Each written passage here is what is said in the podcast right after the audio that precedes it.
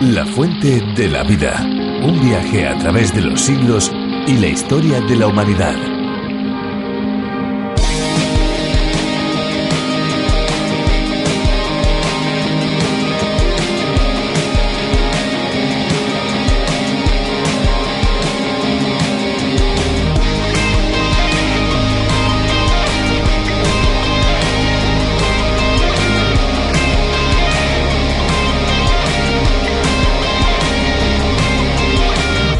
¿Por qué el agua representa uno de los mayores retos de la sociedad presente y futura? El primero de los motivos es porque el agua está distribuida de una manera desequilibrada en el mundo.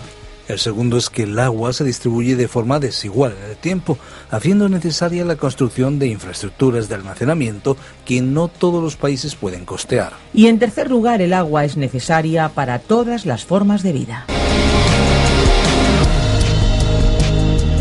Hola, ¿qué tal amigos? ¿Cómo se encuentran? Les damos de nuevo la bienvenida. Esto es, esto se llama La Fuente de la Vida. Como cada día lo hacemos, pues aquí estamos, Esperanza. ¿Qué tal? Muy bien, Fernando. Muy contenta y muy a gusto de estar con nuestros amigos. ¿Qué tal se encuentran ustedes? ¿Cómo han pasado el día? Fernando, ¿te imaginas cómo sería la vida sin agua? ¿Tú te has puesto a pensar alguna vez eh, cómo sería esto? Pues lo he pensado muchas veces, aunque no te lo creas, eh, sobre todo muchas mañanas cuando abro uno de los grifos de mi casa y disfruto de ese regalo que la naturaleza nos ofrece. También cuando abro el grifo y no funciona, también ahí lo recuerdo. Pues sí, porque por lo general nos acordamos de algo cuando carecemos de ello. Y es muy cierto lo que estás diciendo, sin embargo somos muy desagradecidos los seres humanos, porque en muchas ocasiones, como te decía antes, cuando realmente vemos el valor que tiene el agua, es cuando abrimos, por ejemplo, el grifo y nos falta. Así es, Esperanza, así es. Lo mismo sucede con este espacio. Un espacio que también es un regalo en todas las alternativas que las ondas proponen. La Fuente de la Vida es un programa de 30 minutos con buena música y una lección diaria del curso progresivo a través de la Biblia, idea original de John Vernon McGee. Sí, es un espacio que se emite de lunes a viernes a esta misma hora. Un programa un tanto diferente a lo que seguramente ustedes amigos estén acostumbrados a escuchar. Un espacio que para España ha sido traducido y adaptado por Virgilio Bagnoni. Les recordamos que si tienen preguntas, dudas o alguna inquietud espiritual pueden ponerse en contacto con nosotros. Al finalizar el programa de hoy les daremos una dirección electrónica para que puedan hacerlo y no se olvide que podemos enviarles, si así usted lo desea, los bosquejos y las notas de este libro, el libro que estamos estudiando en estos momentos. Bien, Fernando, pues llega el momento de escuchar una canción. ¿Te parece que demos paso a la música? Pues sí, me parece. Adelante con la canción que tenemos preparada para hoy.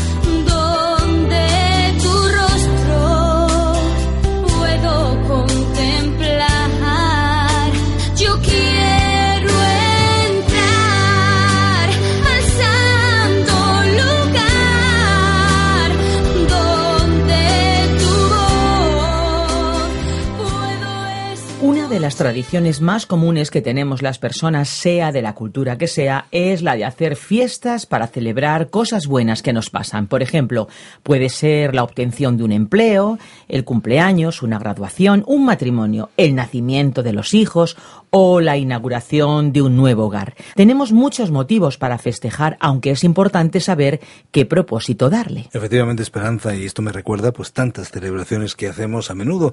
Hay personas que organizan fiestas simplemente por pasarlo bien. Y no está mal, porque todos al fin y al cabo buscamos momentos para satisfacer esas ganas de alegrarnos por un rato. Otros las hacen para mostrar a los demás sus conquistas, vamos, para presumir un poco. Pero posiblemente el mejor motivo para una celebración es el agradecimiento, la gratitud hacia aquellos que nos han ayudado a llegar a la meta que teníamos por delante y que finalmente se ha conseguido. Sin ninguna duda lo que dices tienes mucha razón, Fernando, pero pensando en celebraciones y en cuanto al agradecimiento, desde luego Dios es quien más agradecimientos merece. Él es quien da todo lo que tenemos. Hoy nos vamos a ir al segundo libro de Crónicas, a sus capítulos 5, 6 y 7, y vamos a aprender más de la Biblia, como siempre, con la ayuda de Virgilio Bagnoni. Estén atentos, amigos, muy atentos, porque vamos a aprender muchas cosas más del rey Salomón. La fuente de la vida. Nuestro pasaje bíblico de hoy se encuentra en el segundo libro de Crónicas desde el capítulo 5, versículo 11, hasta el capítulo 7, versículo 5. Continuamos hoy nuestro estudio del capítulo 5 del segundo libro de Crónicas. Y en nuestro programa anterior, al leer el versículo 10, estuvimos hablando de lo que había en el arca. Y dijimos que en aquel momento solo estaban las dos tablas que Moisés había puesto en Horeb. Faltaban dos cosas que habían sido colocadas por Moisés en el arca. Una de ellas era la vara de Aarón, que reverdeció, y la otra era la urna de oro con el maná. Recordemos que según el relato del libro de Números capítulo 17, el maná desaparecía si la gente no lo recogía y si no era comido en el mismo día se estropeaba. Sin embargo, la urna con el maná fue conservada en el arca como un recordatorio. Pero en este momento del relato vemos que había desaparecido. El maná era un símbolo de Cristo como el pan de vida que alimenta a los suyos. Y como ya dijimos, la vara de Aarón que reverdeció, según el relato del libro del Éxodo capítulo 16, era un símbolo de la resurrección de Cristo. Esto ha sido actualizado para nosotros por el hecho histórico de que Cristo murió, es decir, en su humanidad. Fue sepultado y resucitó de los muertos al tercer día, lo cual no fue un hecho humano, sino que reveló su deidad. El sacerdocio del Señor Jesucristo se basa en su resurrección, así como el sacerdocio de Aarón fue confirmado por el florecimiento de su vara, que fue una figura de la resurrección. Ahora continuamos con el versículo 11 de este capítulo 5 del segundo libro de Crónicas. Cuando los sacerdotes salieron del santuario, porque todos los sacerdotes que se hallaban presentes habían sido santificados, sin tener en cuenta su distribución por turnos. Para esta ocasión especial de la dedicación se hicieron presentes todos los sacerdotes. También vemos que todos los cantores y los que en la orquesta tocaban címbalos, salterios y arpas estaban allí presentes, así como 120 que tocaban trompetas. En el versículo 13 leemos que hacían sonar pues las trompetas y cantaban al unísono, alabando y dando gracias al Señor. Y sucedió que mientras ellos alzaban la voz al son de las trompetas, de los címbalos y de los otros instrumentos de música y alababan al Señor diciendo, porque Él es bueno, porque su misericordia es para siempre. Una nube llenó la casa, la casa del Señor. Realmente este pasaje nos describe una gran celebración. Leamos también el versículo 14. Y ya no podían los sacerdotes estar allí para ministrar por causa de la nube, porque la gloria del Señor había llenado la casa de Dios. Y llegamos ahora al capítulo 6 del segundo libro de Crónicas, y vemos que en esta solemne ocasión se incluyó el mensaje del rey Salomón. Y vemos que en esta solemne ocasión se incluyó el mensaje del rey Salomón, así como su oración de dedicación. Leamos pues los primeros cuatro versículos de este capítulo 6 del segundo libro de Crónicas. Entonces dijo Salomón, El Señor ha dicho que él habitaría en la oscuridad, pero yo he querido edificarle una morada, un lugar en que viva para siempre. Luego el rey se volvió y bendijo a toda la congregación de Israel, mientras toda la congregación de Israel estaba en pie. Y dijo, Bendito sea el Señor, Dios de Israel, quien con su mano ha cumplido lo que prometió con su boca a David mi padre, diciendo, Aquí el rey hizo una referencia a su padre David como responsable de la edificación del templo. En los versículos 5 y 6, Salomón continuó repitiendo la promesa de Dios a David. Desde el día que saqué a mi pueblo de la tierra de Egipto, ninguna ciudad he elegido de todas las tribus de Israel para edificar casa donde estuviera mi nombre, ni he escogido otro hombre para que fuera príncipe sobre mi pueblo Israel. Pero a Jerusalén he elegido para que en ella esté mi nombre, y a David he elegido para que esté sobre mi pueblo Israel. En su voluntad soberana Dios había elegido a Jerusalén para ser el centro y la capital de esta tierra y así lo será algún día. Él la eligió como el lugar donde se edificaría el templo, y él eligió a David para ser el rey y después a uno de su linaje. Esta elección fue el resultado de la voluntad absoluta de Dios. Ahora, estimado oyente, nuestras elecciones son con frecuencia diferentes a las de Dios. Por ejemplo, nosotros no hubiéramos elegido a Jerusalén. Francamente creemos que el lugar más hermoso de toda esa región se encontraba en Samaria, donde vivieron los reyes Acab y Jezabel en la cumbre de una hermosa montaña. Algunos viven en la ladera de una montaña para disfrutar de una vista del valle, pero en Samaria uno puede mirar en cualquier dirección. Al oeste puede verse el mar Mediterráneo. Hacia el este uno puede ver el valle del río Jordán y el mar de Galilea. En dirección al sur puede verse a Jerusalén y cuando uno mira hacia el norte puede contemplar el monte Hermón. Esta es una impresionante vista panorámica. Hubiéramos pues elegido este lugar como capital, pero Dios, en su voluntad soberana, eligió a Jerusalén y eligió a David. Dijo Salomón en el versículo 7. David mi padre tuvo en su corazón edificar casa al nombre del Señor Dios de Israel. Salomón estaba diciendo que él había llevado a cabo lo que David quiso hacer. Él estaba convirtiendo en realidad sus deseos de edificar un templo. Eso es algo que debemos reconocer. Dios tiene su voluntad para usted y para mí. En realidad creemos que Dios tiene para aquel que es su hijo un lugar donde vivir. Él tiene para usted una casa donde vivir. Él tiene todas estas cosas. El problema para usted y para mí también es estar en la voluntad de Dios. Ello es necesario para que en la vida nos coloquemos en el lugar señalado por Dios. Y cuando usted y yo, estimado oyente, podamos colocarnos en ese punto exacto, entonces estaremos en el lugar apropiado para nosotros. Eso es lo que realmente tiene importancia. En aquellos tiempos Dios eligió a Jerusalén y Dios eligió a este hombre, David. Y ambos estuvieron donde tenían que estar en los planes de Dios. Leamos ahora el versículo 11 donde Salomón continuó diciendo, He edificado una casa al nombre del Señor Dios de Israel. En ella he puesto el arca en la cual está el pacto que el Señor celebró con los hijos de Israel. Y ahora podemos leer en los versículos 12 y 13 la oración de dedicación de Salomón. Se puso luego Salomón delante del altar del Señor en presencia de toda la congregación de Israel y extendió sus manos, pues Salomón había hecho un estrado de bronce de dos metros veinticinco centímetros de largo, otros tantos de ancho y un metro treinta y cinco centímetros de alto, y lo había puesto en medio del atrio. Y poniéndose sobre él se arrodilló delante de toda la congregación de Israel y extendió sus manos al cielo. Siempre se han presentado argumentos en cuanto a la posición apropiada de una persona cuando está orando. ¿Debe usted arrodillarse, ponerse en pie o inclinar simplemente su rostro? Bueno, aquí se nos dice que Salomón se arrodilló, lo cual es sin duda una posición apropiada para una criatura que se encuentra en la presencia de su Creador. Veamos ahora lo que él dijo, porque esta fue una gran oración de acción de gracias. Leamos entonces los versículos 14 y 15.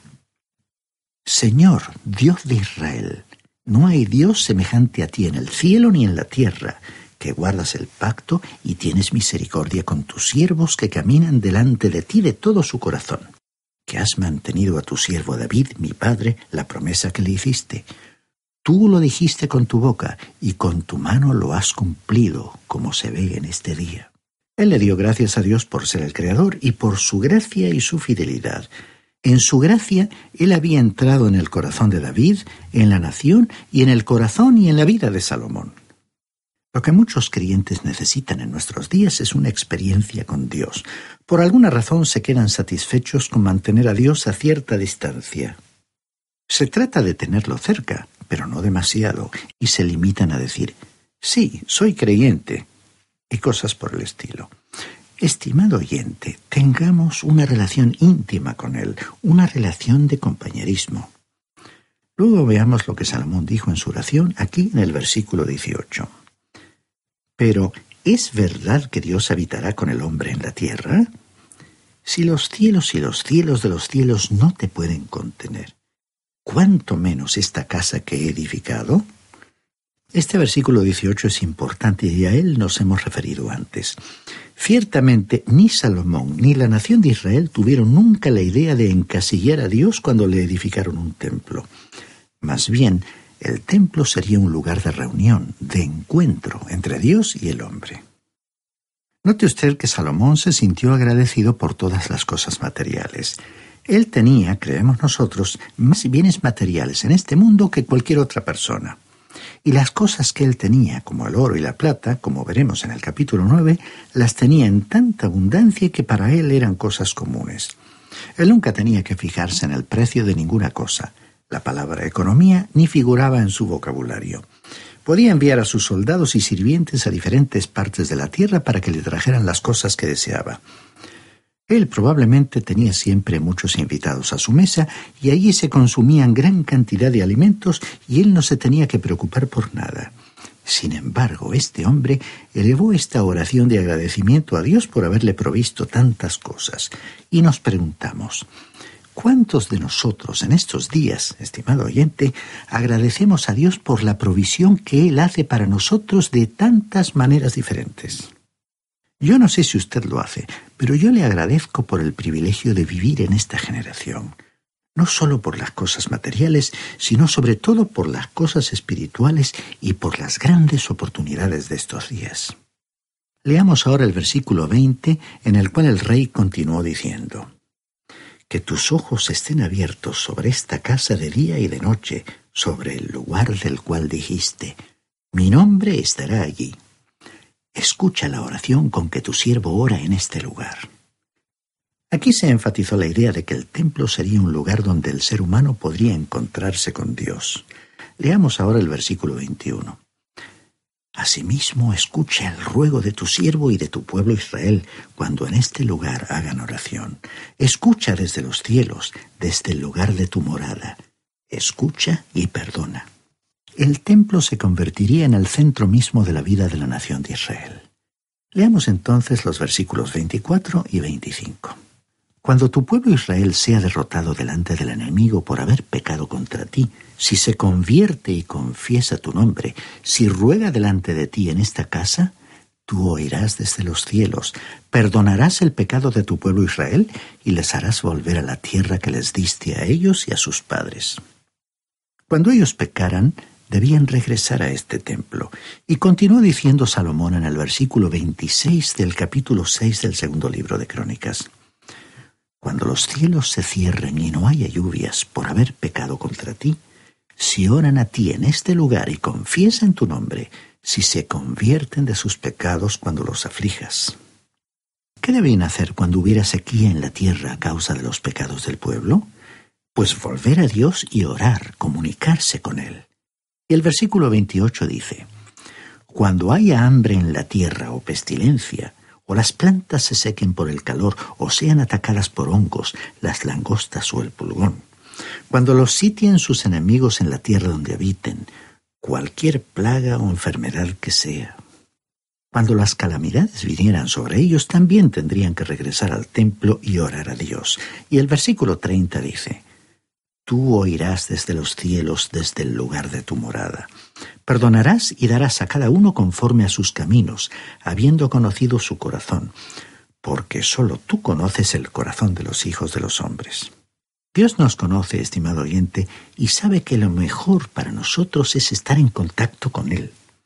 Veamos ahora los versículos 32 y 33 de este capítulo 6 del segundo libro de Crónicas. También al extranjero que no sea de tu pueblo Israel, que haya venido de lejanas tierras a causa de tu gran nombre y de tu mano poderosa y de tu brazo extendido, si viene y ora hacia esta casa, tú oirás desde los cielos, desde el lugar de tu morada, y harás conforme a todas las cosas por las cuales haya clamado a ti el extranjero. Para que todos los pueblos de la tierra conozcan tu nombre, te teman como tu pueblo Israel y sepan que tu nombre es invocado sobre esta casa que yo he edificado. Debemos destacar que este fue un gran proyecto misionero. El templo no era solamente para Israel.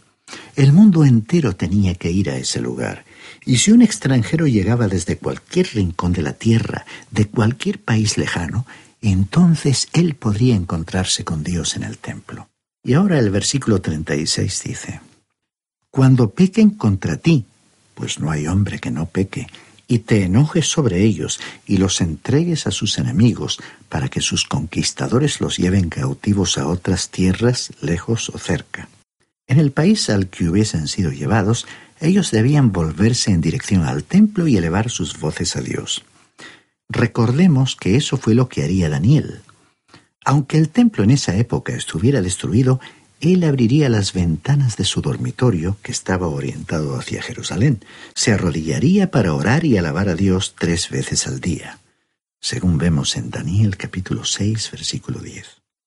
Y Dios escucharía su oración.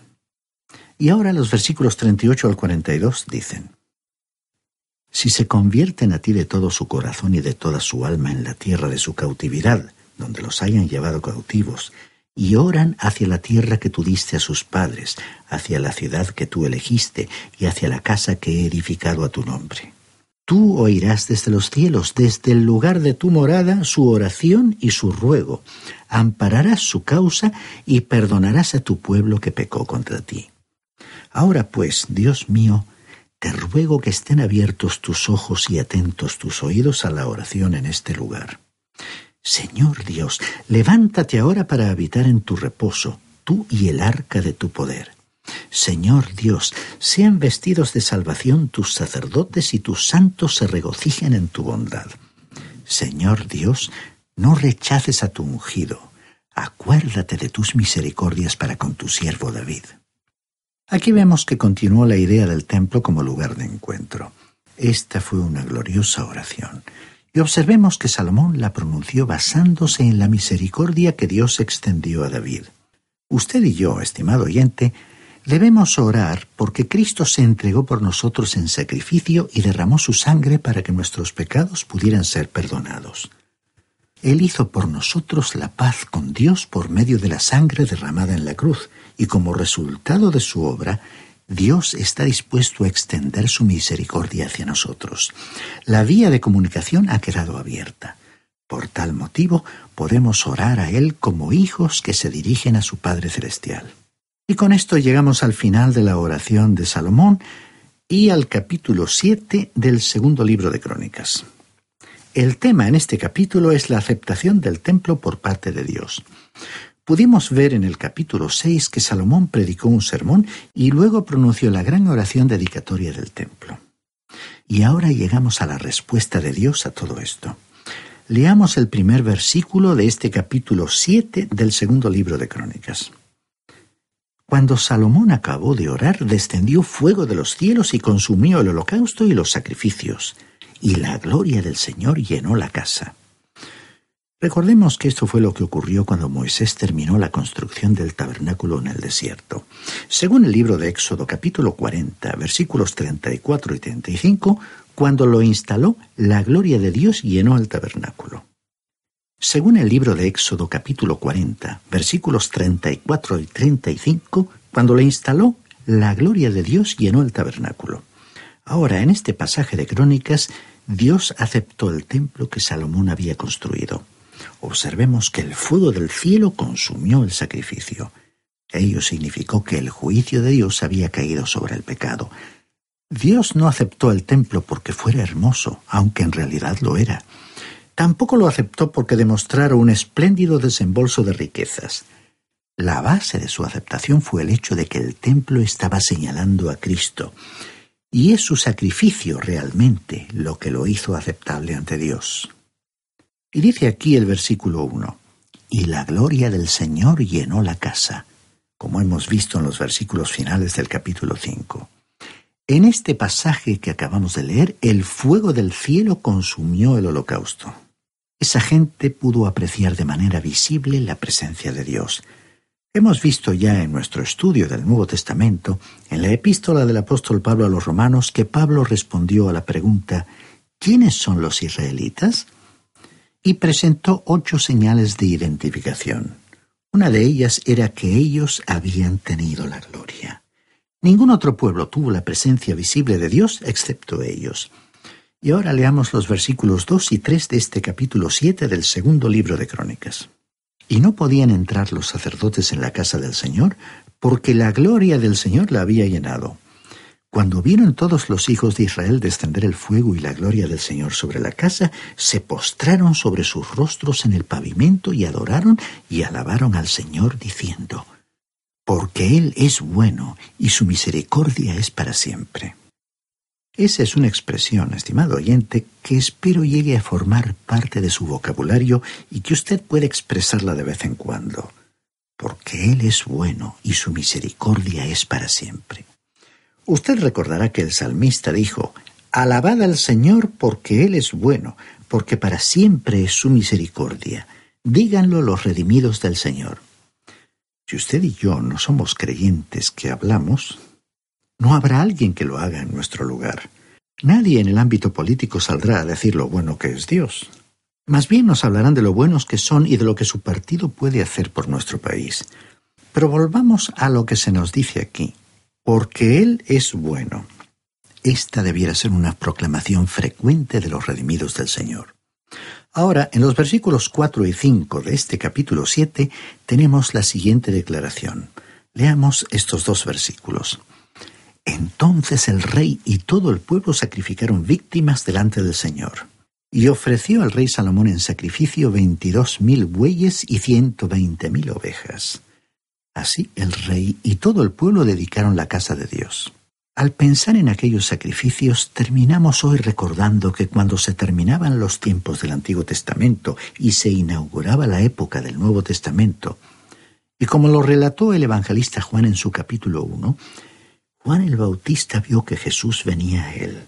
Era como si el presente y el futuro presentes en la persona de Jesús se acercaran para encontrarse con el pasado de sacrificios de los tiempos antiguos para unirse con Él. En esa ocasión, las dimensiones del tiempo se transformaron en una sola que abarcó a toda la historia, colocando el sacrificio de Jesucristo en el centro de convergencia de toda la historia humana como historia de salvación, como expresión máxima del amor de Dios a una humanidad perdida. Así fue como aquel día Juan el Bautista, precursor de Jesús, le señaló con aquella gran declaración. Este es el Cordero de Dios que quita el pecado del mundo. Estimado oyente, le rogamos que escuche aquella presentación como hecha personalmente para usted y esperamos que la acepte por la fe como la provisión del perdón de Dios y de la vida eterna.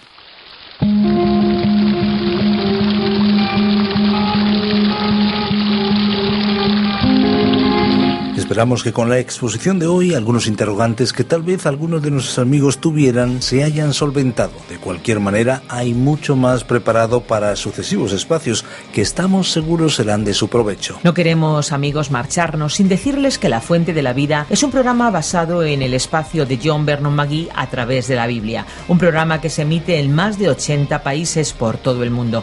Aquí en España ha sido adaptado y traducido por Virgilio Bagnoni. Es un programa presentado por Radio Encuentro, Radio Cadena de Vida, por Radio Transmundial en España. Y hasta aquí hemos llegado. Recuerden que si lo desean pueden llamarnos al teléfono 91 422 0524 o bien escribirnos a info arroba radiocadenadevida.com. Nosotros les dejamos ya, pero queremos hacerlo con un reto, con un desafío. Hay una fuente de agua viva que nunca se agota. Beba de ella. Este ha sido un programa de Radio Transmundial producido por Radio Encuentro, Radio Cadena de Vida.